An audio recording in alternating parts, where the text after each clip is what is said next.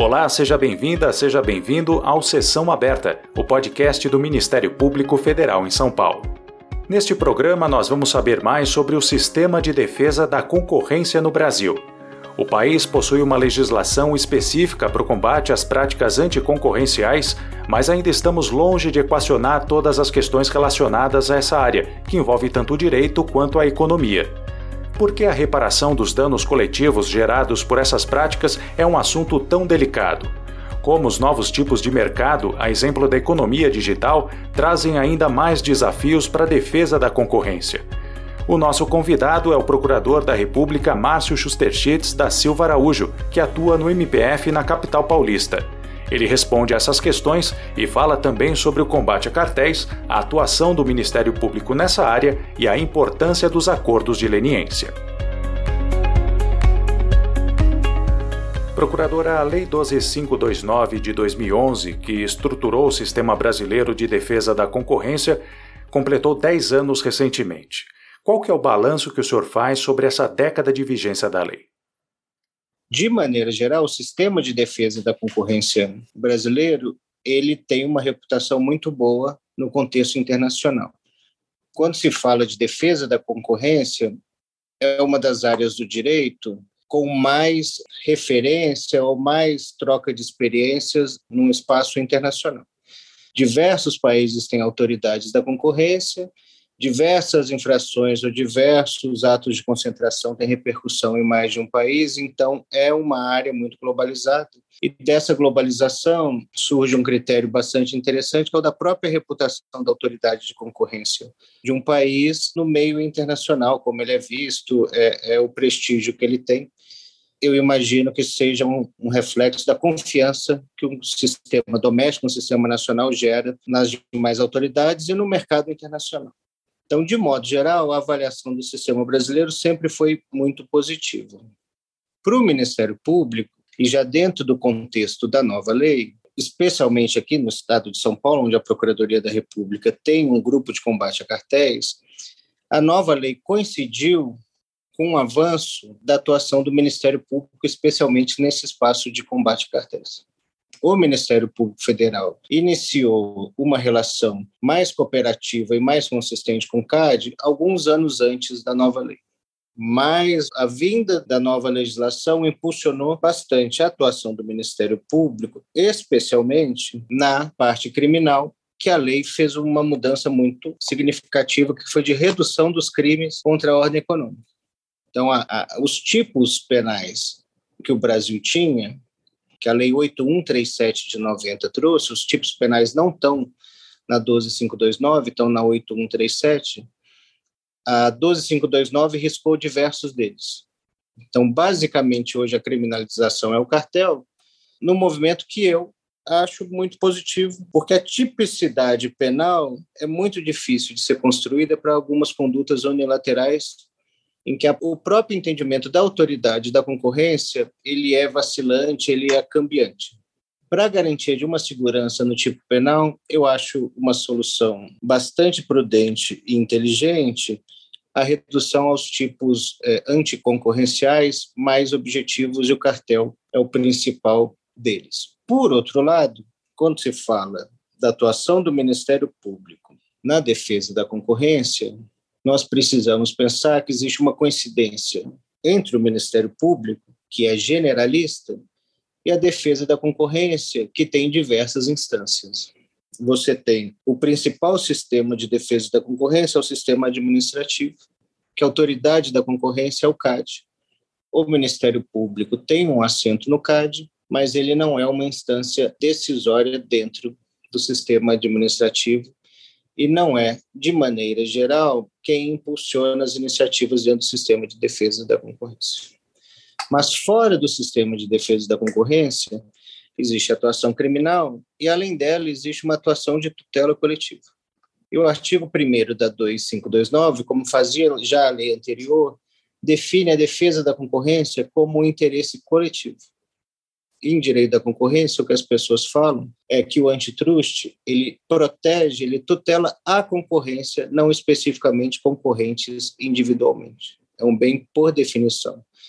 coletivo porque você está interessado em um mercado gerando resultados socialmente desejados. Você não pensa só no bem-estar de tal ou qual é, concorrente.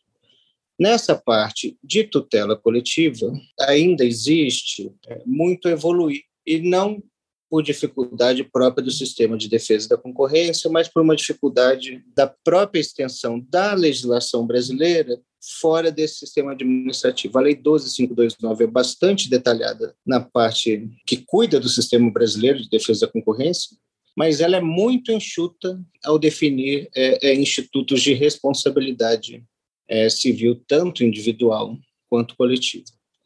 Então, essa é a avaliação que eu faço do cenário geral, em termos gerais, do espaço do Ministério Público no sistema de defesa da concorrência. E sobre essas lacunas que o senhor apontou em relação à tutela coletiva, como é que isso pode limitar a atuação do Ministério Público nessa área?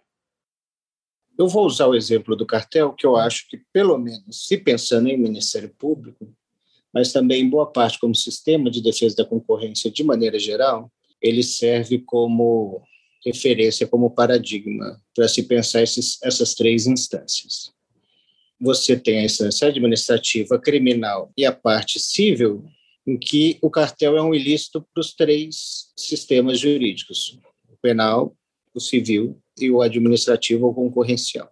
Porém, em cada um deles, você tem teorias da infração distintas.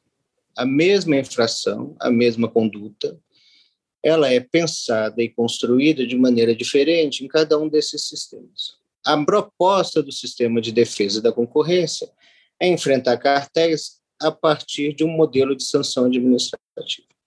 A proposta do sistema penal é semelhante, também é sancionador, mas já modulando a, a, sanção que cada sistema jurídico tem, de mais aguda, de mais grave, que é exatamente a sanção penal.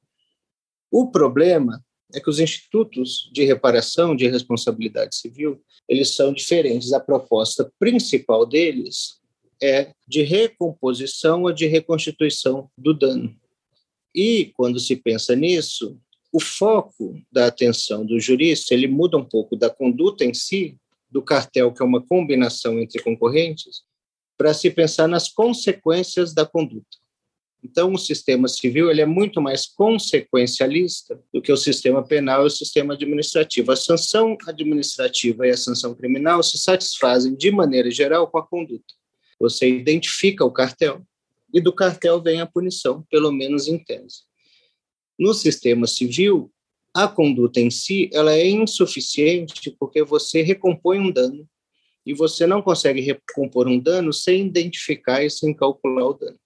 E o cálculo do dano é, teoricamente, como modelo de construção do pensamento, muito difícil, porque ele é totalmente contrafactual e de difícil mensuração.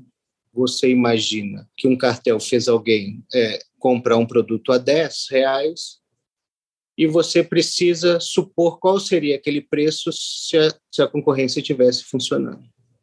Então, você precisa ter toda uma racionalidade econômica para se falar que, em condições de concorrência naquele mercado, o que foi vendido a 10 teria sido vendido a 7. Isso é totalmente contrafactual, porque você não tem a concorrência funcionando para constatar efetivamente, você constrói um raciocínio do que teria acontecido. E também é muito difícil, porque o país vive com um sistema de liberdade de preço. O preço em si ele não é ilícito porque não existe tabelamento ou decisão administrativa do governo sobre o preço que cada firma pratica no mercado. Além do problema do cálculo do dano, existe também o problema da identificação do lesado. Se eu compro a 10 o que seria vendido a 7, eu posso falar que eu paguei 3 a mais. Mas a partir do momento que eu revendo aquilo que eu comprei a 10 ou incorporo no bem meu e esse bem é revendido, eu estaria passando o dano do cartel para um outro elo na cadeia econômica. Um outro ponto bastante interessante, e falando sempre de cartel, a gente está tendo uma conversa reduzida, porque nós estamos tomando todo o sistema de defesa da concorrência a partir do paradigma do cartel, que não, que não esgota o sistema. É interessante pensar no que se chama no peso morto dos cartéis. Se eu estou certo que o que foi vendido a 10, ele era para ter sido vendido a 7, o prejuízo mais fácil de ver é de quem pagou 10 no que teria sido 7. Mas existe outro prejuízo de quem não pagou 10 porque não tinha 10 para pagar.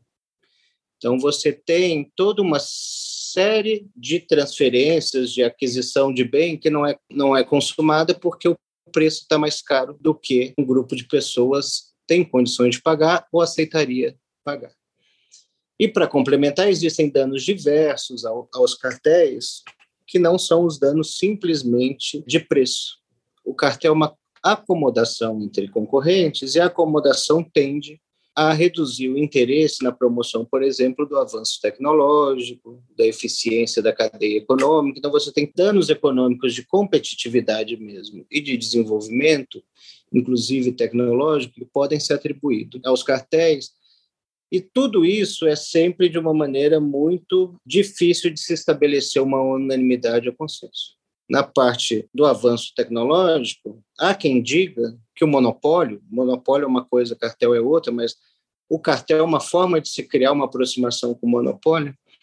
Há quem diga que o monopolista ele é importante para o avanço tecnológico porque ele tem um excesso de renda que permite ele reinvestir na parte de pesquisa e desenvolvimento. E numa concorrência que se chama perfeita, que o preço seria aquele mais próximo do custo, não haveria um retorno financeiro suficiente a permitir esse desenvolvimento. Isso é interessante para mostrar como a conduta, a, os raciocínios em matéria concorrencial, eles são sempre disputados, existem é, é, maneiras diversas de se interpretar um mesmo evento, um mesmo conceito. Como o senhor já deixou bem claro, o cartel é a prática mais evidente de desrespeito à concorrência. Mas não é a única, né? Existem também as chamadas condutas unilaterais, é, que são certas medidas né, que empresas adotam para conseguir um maior espaço no mercado e que não são tipificadas como crimes. Eu gostaria que o senhor falasse um pouco sobre essas condutas, é, em que medida elas podem trazer prejuízos e como os órgãos de defesa da concorrência têm atuado em relação a elas. O direito da concorrência, a autoridade da concorrência, tudo é construído a partir de um conceito que é o conceito basilar nesse espaço, que é aquele de poder econômico. Então, direito concorrencial, o antitrust, o nome que se preferir, ele é uma resposta jurídica a um fenômeno econômico que é o poder econômico. E é um poder econômico numa condição específica. O poder econômico é importante para o direito em diversos momentos. A Constituição, por exemplo, se refere ao poder econômico nas eleições não é o poder econômico que a defesa da concorrência tende a se preocupar. Embora aí também haja disputa, e essa disputa hoje ela é menos importante porque houve um domínio da visão economicista da defesa da concorrência. Você pensa a defesa da concorrência a partir da eficiência dos mercados. Então, que se chamaria de interesses políticos ou não econômicos à defesa da concorrência eles tendem a não ser ou defendidos expressamente, ou ainda que se defenda expressamente, eles não dispõem de ferramentas para instrumentalizar a atuação da autoridade da concorrência de maneira algo objetiva que permita a segurança dessa atuação. Então, a ideia toda é de poder econômico.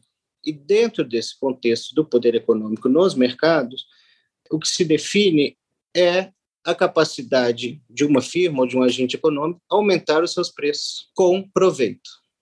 Numa concorrência, especialmente numa concorrência perfeita, a firma que aumenta os preços, ela está perdendo vendas, está perdendo participação no mercado. Porque onde existe um concorrente ofertando uma utilidade que é alternativa ou que substitui para o consumidor aquilo que a firma que aumentou o preço oferece, ela vai simplesmente perder a venda. Então, a definição que se faz é essa. Eu hoje vendo a 10, se amanhã eu vender a 11, eu não vou perder minha venda para outras empresas. É uma ideia próxima do monopólio. O direito à concorrência, nessa parte, ele se preocupa com dois problemas distintos: o de se obter o poder econômico e de se aproveitar do poder econômico. Então, existem condutas que se preocupam com aquela empresa que vai chegar a uma posição de dominância, existem condutas que se preocupam com aquelas empresas que já são dominantes. E é bastante interessante, vou fazer um passo para o lado, para dizer que o direito da concorrência tende a pensar é, em duplas. Então, você falou das condutas unilaterais, existem as condutas que são de acordos entre empresas, as condutas multilaterais. Além das condutas, existe a parte do direito da concorrência que cuida das estruturas, quer dizer, quando, especialmente, o caso não é só isso, quando uma firma adquire outra, quando existe caso de, de fusão de empresas. De toda forma, a dificuldade com as condutas unilaterais ela é muito grande porque existe uma característica do mercado, mesmo numa condição legítima, sem infração, que é aquela de disputa e de rivalidade, que o que uma empresa obtém, a outra deixou de obter por definição. Se alguém comprou o meu bem, por definição, não vai comprar o que você está ofertando no mercado. Então, a competição é, por definição, excludente e é difícil você traçar uma linha que define entre a exclusão lícita e a ilícita. Essa linha ficou mais difícil ainda a partir, especialmente da década de 70, quando nos Estados Unidos, que é a principal referência na defesa da concorrência, dentro do nome guarda-chuva Escola de Chicago, que realmente existiu o pensamento de Chicago, ele realmente existe, mas muito desse raciocínio não é estritamente ou exclusivamente de Chicago, você criou uma modelagem econômica que, de certa forma, definiu a racionalidade para diversas condutas que até então eram consideradas infracionais. Você começou a falar que aquilo não era ruim, que aquilo é normal no mercado, ou que o mercado tem uma condição de se sanar sozinho. E quando uma empresa está aproveitando, na verdade, ela está induzindo novas empresas a entrarem naquele mercado que é uma das duplinhas que o direito da concorrência faz. Você tem a concorrência atual, quer dizer, as firmas que já estão no mercado, e a concorrência potencial, que alguém entrar para concorrer com você. Então, a escola de Chicago ela dificultou mais ainda, especialmente na parte das condutas unilaterais, a compreensão do que é o lícito e do que é o ilícito. Isso é bastante interessante, porque, além da dificuldade em si, existe o problema da concepção do direito da concorrência, que é um direito, por definição, sancionador. Você não regula a concorrência, você acompanha a concorrência, e quando você identifica alguma conduta que você considera ilegítima ou ilícita, você sanciona. E esse raciocínio depende, para a segurança jurídica, pelo menos, de alguns critérios objetivos para você conseguir comunicar ao mercado, às firmas e aos consumidores o que pode e o que não pode. E esse comunicar o que pode e o que não pode por uma via estritamente sancionadora é uma atividade que não é muito fácil, especialmente se o raciocínio econômico ou o próprio raciocínio político muda e as compreensões mudam de década para década. E a sua pergunta é: o que as autoridades estão fazendo? Isso é bastante interessante, porque as condutas unilaterais elas estão ganhando uma nova atualidade com a concorrência em mercados digitais, com a concorrência na internet.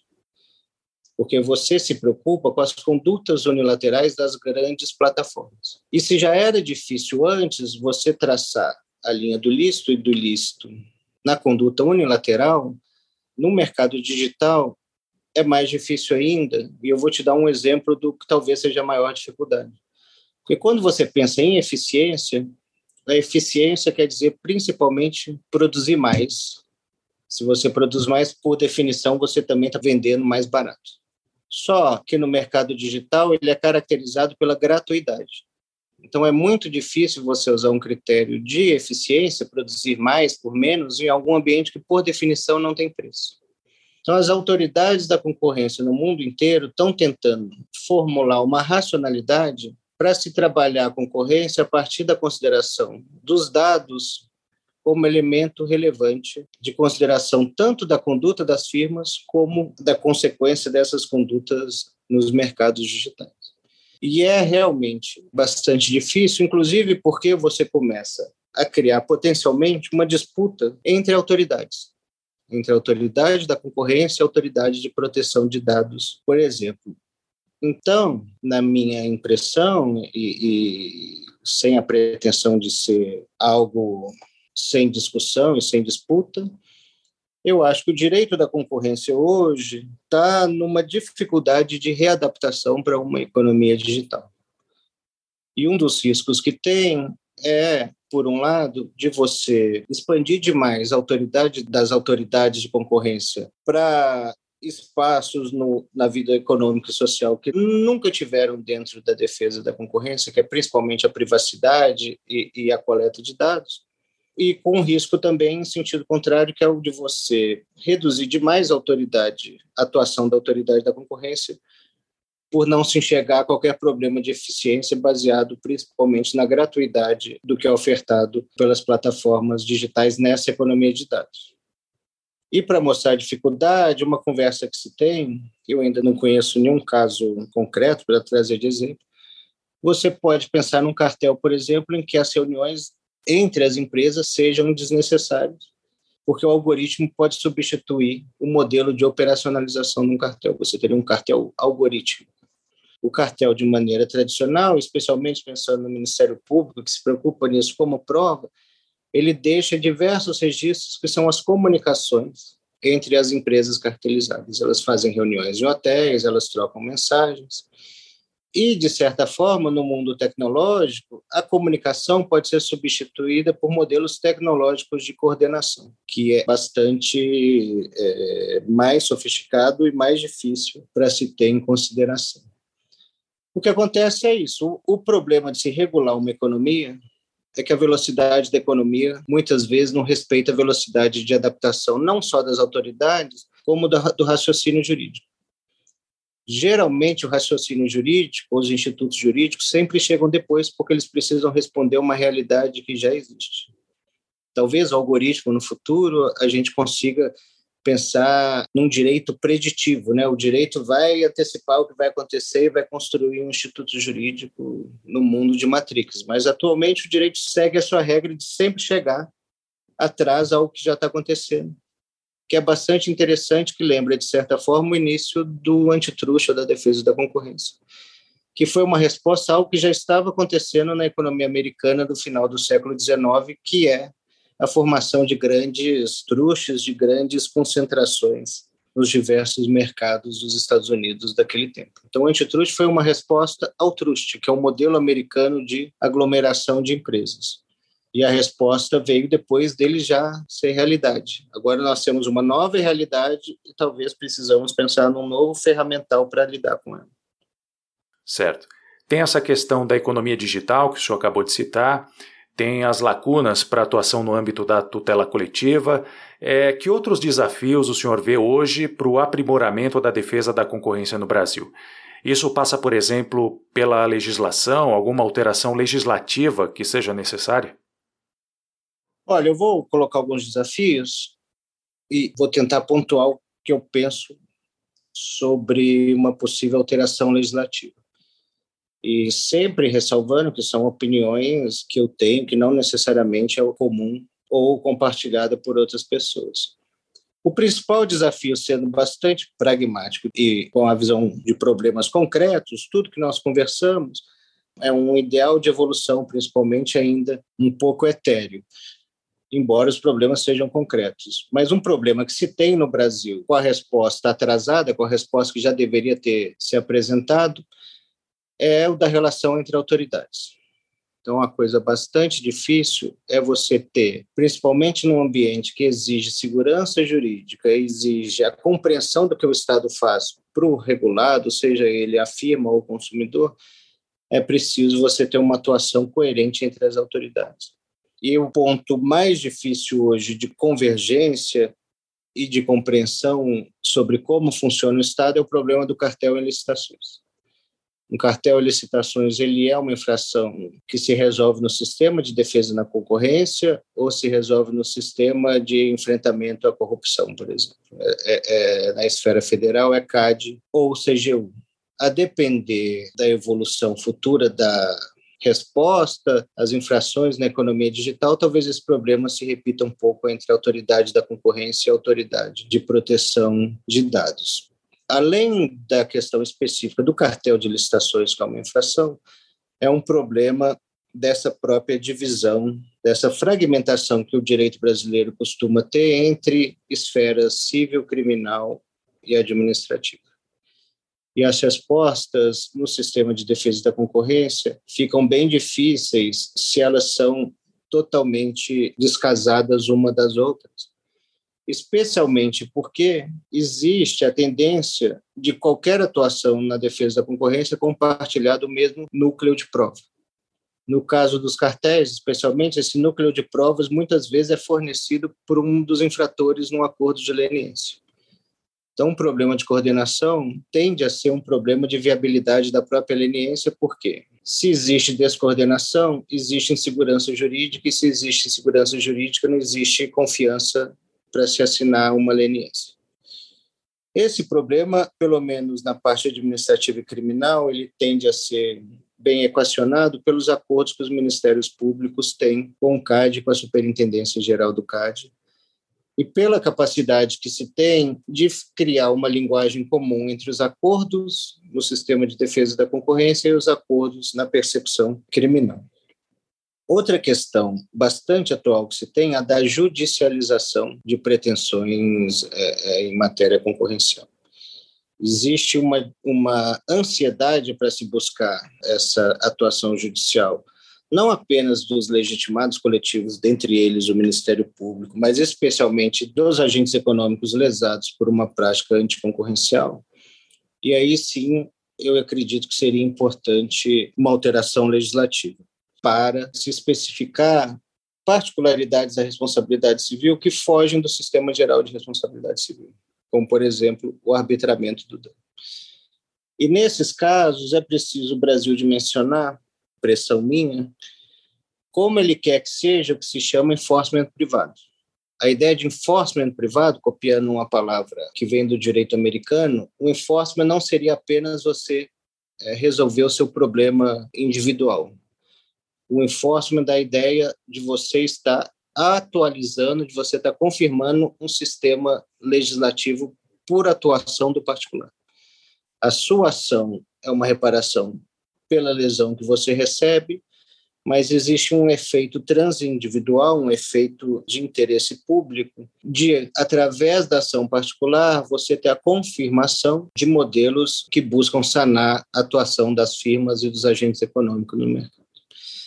Para isso acontecer, os Estados Unidos têm duas características, eu acho, que elas não fazem parte da nossa tradição jurídica. Isso é bastante interessante, que sempre que se busca um, um instituto de outro país, ele cai dentro de uma tradição pré-existente que muitas vezes tem alguma incompatibilidade, alguma incoerência com o que está vindo de fora. A ideia do enforcement privado, se por um lado é permitir que a parte privada impulsione o interesse público, isso exige um pragmatismo das autoridades públicas de falar assim, esse caso já está sendo resolvido. E o direito brasileiro ele é reticente a reconhecer institutos ou tomar decisões de fundamento pragmático.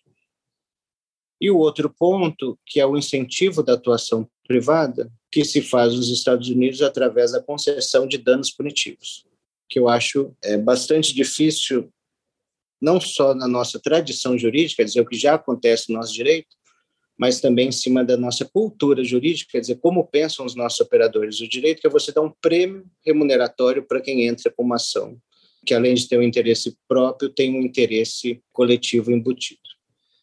E em cima de tudo isso existe uma preocupação é, é muito grande nos casos de judicialização, que é a da correspondência do juiz brasileiro a demandas econômicas como funciona o nosso sistema jurídico em questões econômicas que, dentro de um modelo atual, tende a delegar boa parte das compreensões do jurista para o economista.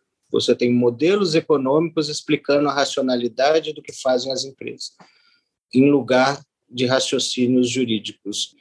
Isso já é muito difícil, especialmente num sistema jurídico como o nosso, judicial como o nosso, que tem grandes dificuldades para sentar teses e, fe e, se fechar com alguns é, entendimentos. Então, acho que os desafios fora da, da economia digital, que é o principal desafio que eu vejo hoje, que, por exemplo, aquela ideia de controle das estruturas, que são os atos de concentração, você tem grandes conglomerados digitais que são formados pelo apetite comprador, a, a, aquela plataforma sai comprando todo mundo e, na verdade, você acha que a empresa criou aquela utilidade, criou aquela ferramenta, quando você descobre, ela apenas é, adquiriu. Isso é muito interessante porque você transforma uma concentração numa ideia muito maior, eu acho, que é a ideia de ecossistema. Você tem empresas diferentes, mas você prende o usuário dentro de um ecossistema que você controla. Mas isso é a questão dos mercados digitais. Fora desses problemas, que foi o que você colocou, eu vejo essas questões com bastante interesse, que é a da coordenação entre as autoridades, do diálogo entre os institutos jurídicos, principalmente na parte de corrupção e proteção é, da privacidade com a defesa da concorrência, a dinâmica da judicialização, tanto pela construção de institutos jurídicos que permitem a judicialização, quanto pela resposta que o juiz é capaz de dar para questões econômicas bastante sofisticadas, no sentido de fugirem a um início de um raciocínio jurídico. Você consegue pensar inicialmente como jurista sobre aquele problema, mas em algum momento seu raciocínio a compreensão te escapa porque precisa ser complementada por ferramentas que vêm da economia. Uhum. O senhor citou os acordos de leniência, que também ganharam força nesses últimos anos, né? É, a despeito dessa insegurança jurídica que o senhor mencionou devido ao possível conflito entre autoridades, qual que é a importância dos acordos de leniência para a defesa da concorrência no Brasil? No mundo inteiro, e também na leniência, o Brasil pegou emprestado uma experiência internacional. Então, no mundo inteiro, a defesa da concorrência, especialmente o combate a cartéis, que é considerada a infração mais grave, foi a leniência que redesenhou o patamar e reatribuiu autoridade para o Estado como capaz de combater cartéis. Porque a leniência é a informação para o agente sancionador que vem de um dos participantes da infração. É um acordo que é feito com o infrator. Agora, o que eu acho mais importante na leniência não são as sanções que ela permite, mas sim as sanções que ela impede. Porque a ideia da leniência ela tem efeitos sistêmicos. É gerar insegurança nas firmas que pensam em um cartel. Se você tem um caso de um cartel que foi derrubado ou descoberto a partir de uma leniência, provavelmente em outros mercados, outras empresas que quiserem cartelizar vão levar em consideração o que aconteceu naquele mercado que foi objeto da leniência. Então, o mais importante da leniência é que ela incentive outras empresas em outros mercados a não se cartelizar, a partir do momento que ela capacita o poder público a investigar melhor e a responder melhor ao problema do cartel. Eu acredito que a leniência é uma revolução mesmo no direito da concorrência e é um, uma crença que não é simplesmente pessoal. Ela é uma experiência internacional com resultados mensuráveis. O que se quer dizer a comparação entre os números de processos que sancionaram cartel antes e depois do momento que ela foi implementada. É interessante que ela foi implementada pela autoridade americana em dois momentos. Na década de 70, a leniência ela não dava tantos benefícios assim. E na década de 90, os benefícios se aproximaram da impunidade. Você retira a sanção de alguém que te informa eu fiz aquilo com outras pessoas.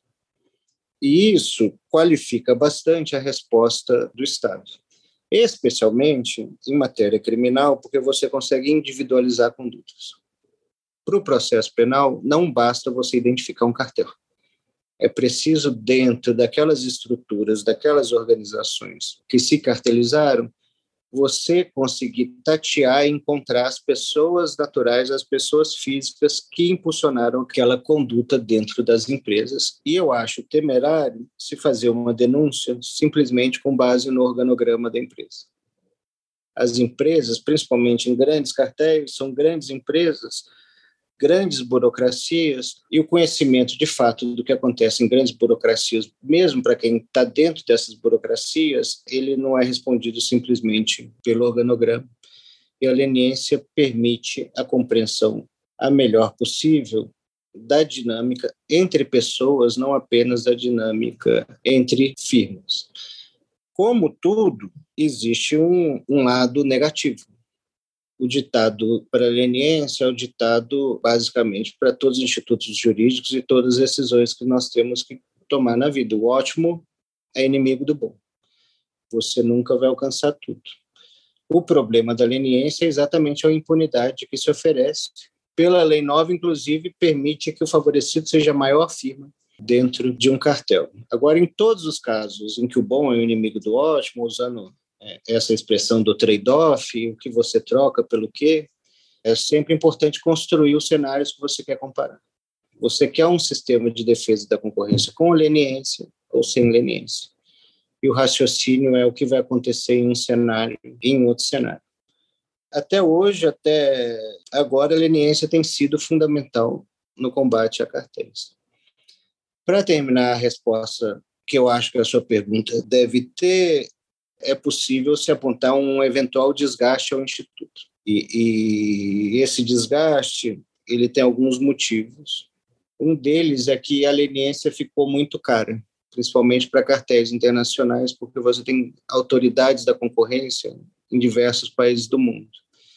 Basta pensar que a lei anterior é de 94, salvo engano, é 8884 de 94, que coincidiu mais ou menos com o fim do, do comunismo na Europa Oriental e a entrada da economia de mercado, que correspondeu, de certa forma, a uma autoridade nacional de defesa da concorrência é, naqueles países que saíram do comunismo. Então, os guichês da leniência espalhados pelo mundo tendem a fazer uma leniência um pouco cara e a impedir a decisão pela leniência. Todo acordo que vem da firma ou do agente econômico, ele é, antes de tudo, uma decisão empresarial. Vamos ao guichê da autoridade da concorrência? e essa decisão ela avalia racionalmente os prós e contras, e hoje o custo da leniência eu imagino que seja considerado por acordo. Um outro problema que às vezes se critica é o da excessiva dependência das autoridades concorrenciais da leniência, que seria a incapacidade de se de detectar na prática cartéis por outros instrumentos que não sejam a leniência. É, e um outro ponto que eu acho mais particular do Brasil, que volta à resposta de uma pergunta anterior, que é exatamente o problema de conciliar a leniência hoje com a responsabilidade civil por danos é, gerados a partir de um cartel. Você tem no Brasil a imunidade administrativa e criminal, mas não da responsabilidade civil. E há um, um risco do autor da ação de reparação, daquele que se considera lesado, se aproveitar da prova da leniência para demandar contra o beneficiário da leniência no sistema de defesa da concorrência. O que permite, de maneira muito simples, o seguinte raciocínio: se eu só posso ser processado por responsabilidade civil pela prova que eu mesmo produzi, é melhor eu não produzir prova alguma. Essa foi a nossa conversa com o Procurador da República Márcio Schusterschitz da Silva Araújo. E nós estamos chegando ao fim desta edição do Sessão Aberta, um podcast produzido pela Assessoria de Comunicação da Procuradoria da República em São Paulo. Muito obrigado pela sua companhia e até a próxima edição.